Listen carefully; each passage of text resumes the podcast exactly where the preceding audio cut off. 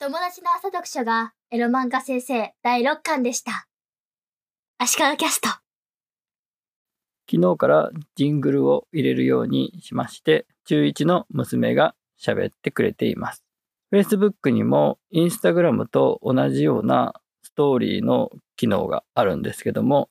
そのストーリーにリンクを貼ることができるということが分かったので、そのことについて話したいと思います。これ結論から言うと結構簡単な話だったんですけども、普通に Facebook で投稿を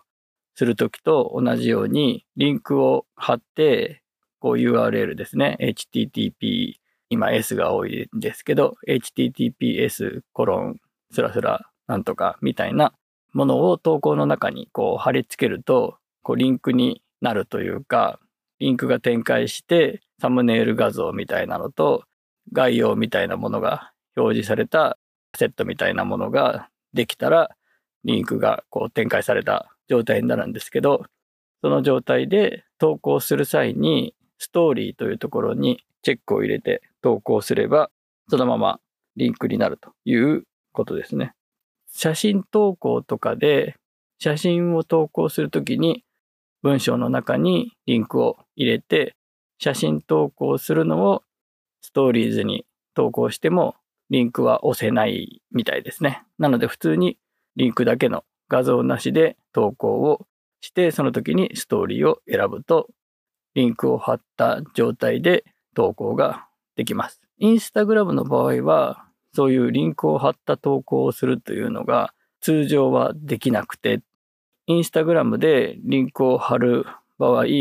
一つは広告としてストーリーへの広告を出せるんですけども、その広告の時にはリンクを貼ることができます。あと、フォロワーが1万人以上になると、リンクをそのまま普通にストーリーを投稿する際にリンクを貼ることができるようにしていると言われています。1万人のその超えると、そういう機能が開放されるようです。Facebook と Instagram に同じストーリーズというのがあるのは、今、Instagram は Facebook の傘下というか、2012年に買収したんですね。Facebook が Instagram を。で、その時810億円、日本円にしてぐらいの金額というのと、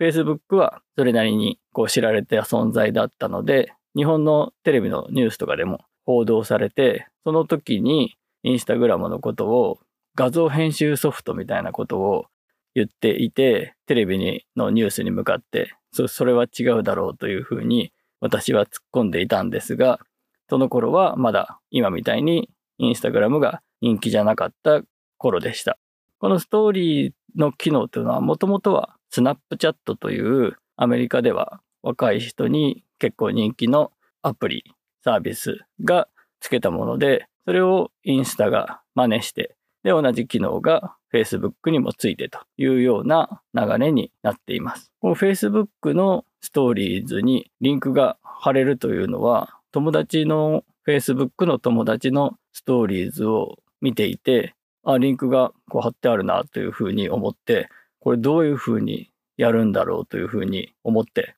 ネットで検索したりとかしたんですけども、わからなくて、もしかして広告、Facebook 広告なのかなとか思って、広告も見てみたんですけども、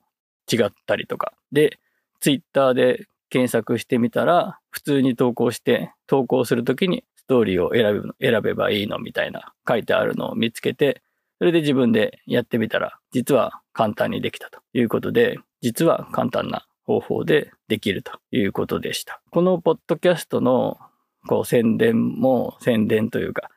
このポッドキャストを毎日更新していて、それを Facebook の投稿で毎日宣伝するのもちょっと鬱陶しいし、